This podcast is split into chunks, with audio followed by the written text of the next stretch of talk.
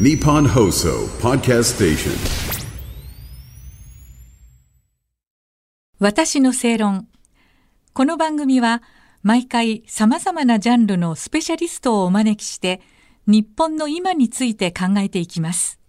こんばんは。アナウンサーの吉崎のり子です。今夜のお客様は軍事ジャーナリストの黒井文太郎さんです。こんばんは。よろしくお願いいたします。お願いします。えー月刊正論12月号では中東情勢インテリジェンス最強軍団の油断を寄稿されています、え今夜は今後のウクライナ情勢について。え黒井さんはプーチンの正体という著書も出版されておりまして、え KGB を退職して以降のプーチン氏に、え注目し続けているということなんですが黒井さんどうなんでしょうか？30年近くね取材されてきたと思いますが。プーチン氏はどのような人物でしょうか？一言で言うと。うんあの、まあ、悪い意味で真面目、えーですよね。真面目あの、非常にその、硬いというか、はいまあ、ある意味、自分の言葉に責任を持つんですね。えーただ、まあ、それの、お目指しているところが、えーまあ、ロシアの栄光再び、栄光再びまでは別に構わないんですけれども、はいまあ、そのためには手段を選ばない、まあ、KGB 育ちですから、手段を選ばずに、まあ、邪魔な人間は殺す、ということが徹底しているというところで、まあ、あいろいろ問題は昔からある人物です。なるほど。あの最近日本ではねこのイスラエルとパレスチナに関する情勢の報道ばっかりになっていてですねウクライナ情勢についてちょっと薄くなってる感じがするんですが黒井さんから見てウクライナ情勢はどのように今進んでいると思いますか？はい。まあ、あの、大まかに言えば、まあ、膠着状態。お互いその、おまあ、攻撃してないわけではなくて、はいえお互い攻撃し合ってるんですけれども、お両陣営ともに防衛ラインが強固ということで、えー突破できないでいるというところで、えーまあ、あ戦線的には、南部と東部と、まあ、二つあるんですけれども、南部の方でウクライナ側が少し押している状況。で、えー東部の方ではロシア側が攻勢をかけているんですけれども、おなんとかウクライナ側が食い止めている状況ということですね。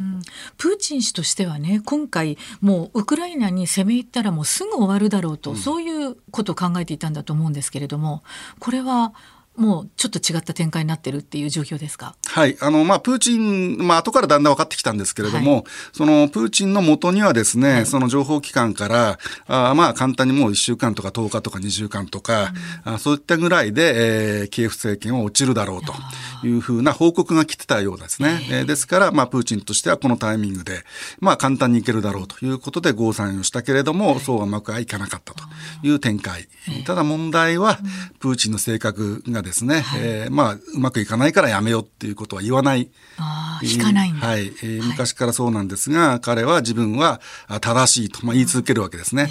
で、えーまあ、実際正しいと思ってるんだと思うんですけれども、おまあ、あ言ったことは引っ込めない、いうことが徹底しています。ので、えーえーまあ、じゃあやめようとか、あじゃあ休止しようというふうには彼は言えないということですね。ああということはもうこのまま続いていくっていうことになるわけですね。はい。ですから、まあ、ロシア軍が負けて、えーえー追い出されない限りはですね、プーチンとしては途中でやめるということは、あーおそらく言えないし、まあ、彼の言動をずっと見ていても、もうずっとそその流れなんですね。あの著書でもね黒井さんが独裁者人生で過去に一度も自ら引いたことがないっていう指摘なんですけれどもやっぱりもうそれはもう自分の心情としてこれはもう譲らないものだっていう見方ですね。そうですね。まあ彼はまあ一つのそのまあ一つ今ロシアの中で王様みたいなはい存在になっちゃってるんですけれども、まあレジェンドと言いますかね、自分はすべて、えーた正しかったということですよね。で、えー側近って言いますか、ロシアのお政治のとか軍の上層部もですね、みんなイエスマンですから、あープーチンが言ったことをですね、まあそのまんまあーなんとかあー守るということですね。あの黒井さんはね2年間ほどモスクワで生活なさってますでしょ？もうその時から見てどうですか？状況は全然変わってないようなものなんですか？あの、まあ、その時はまだプーチンの前のエリツィンの時代なんですけれども、まあ、ちょうど私がいた時は、あその共産党を倒してエリツィンが出てきた頃で、えーまあ、当時は、その、まあ、私はモスクワしか知らないんですが、とにかくこう盛り上がってですね、まあ、これまで、なんて言いますかね、抑圧されていたけれども、お自由を手にしたんだってことでみんな盛り上がってたんですね。それがやっぱり今のように、まあ、プーチン万歳みたいになっちゃうっていうのは非常にその、当時を知る者としては寂しいものがありますね。もうそんなにね最初に強いイメージの人間じゃなかったっていうふうに著書にも書いてらっしゃいますけれどもプーチン氏について出てきた頃はねもうそれがどんどんどんどんこう強まってきたっていうことなんでしょうか？えー、ただね、最初からまあ彼は強気なんですね。で、やはりその彼はもともとそのサンクトペテルブルグの人間、そこでの副市長をやってた人間ですから、えー、中央政界で無名だったんですね。で、それを、まあエリツィン、当時のエリツィンがまあ引っ張ってきて、どんどん偉くさせていくんですけれども、は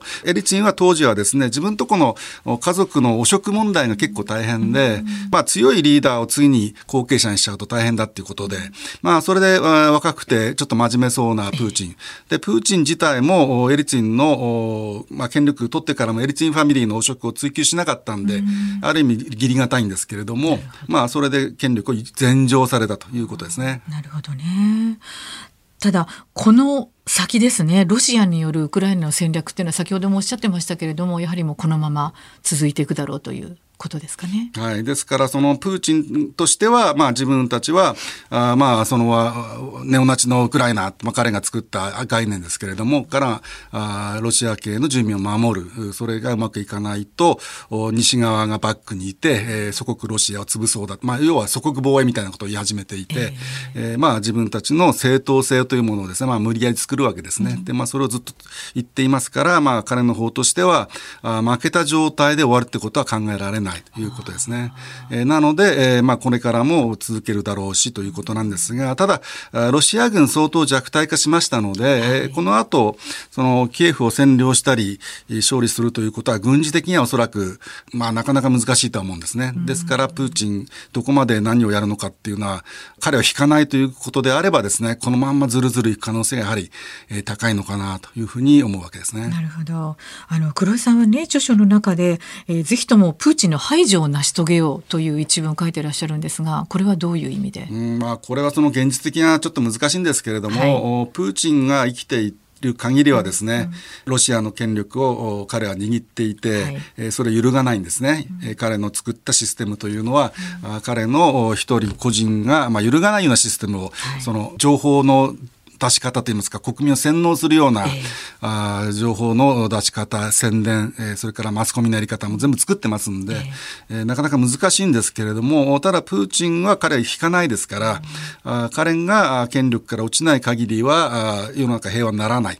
ということですね。うん先ほどね自分に都合の悪いものはどんどん消していくというようなこともおっしゃっておりましたけれども著書の中にもそのプーチン殺戮の歴史というような部分があります。これやはりそういう人物だという分析なんですね。そうですね。ですから、まあ最初に言いましたけど、彼悪い意味で真面目なんですね。で、自分の目的が大重要です。一番重要ですから、そのための、えー、障害になるものは、あいや、葬っちゃえということですね。で、彼はそれを悪いことと思ってないわけです。えー、これは、まあ自分たちが目指す理想の自分たちのためには必要なことだというようなことで、まあそれを訴えて、えー、それを、こう、ロシアの国民に、まあ、まあ誘導の仕方をして納得させると。まあそういうのが、昔からその KGB が得意とするやり方ですね。なるほどね。まだまだ今後のウクライナ情勢というのはあの決着するまで時間がかかるということですね。はい、なかなかどちらかが勝つというような状況、軍事状況にないので、えー、その戦闘が終わる兆候って言いますかね、その要素が一つも見つからないという、ちょっとその残念なんですけれども、まあ、西側の支援がこれからも続いていって、ってなんとかウクライナを支えるということが必要ということですね。はい、ありがとうございました。軍事ジャーナリストの黒井文太郎さんにお話を伺いました。次回もどうぞよろしくお願いいたします。はい、ありがとうございます。私の正論。お相手はアナウンサーの吉崎紀子でした。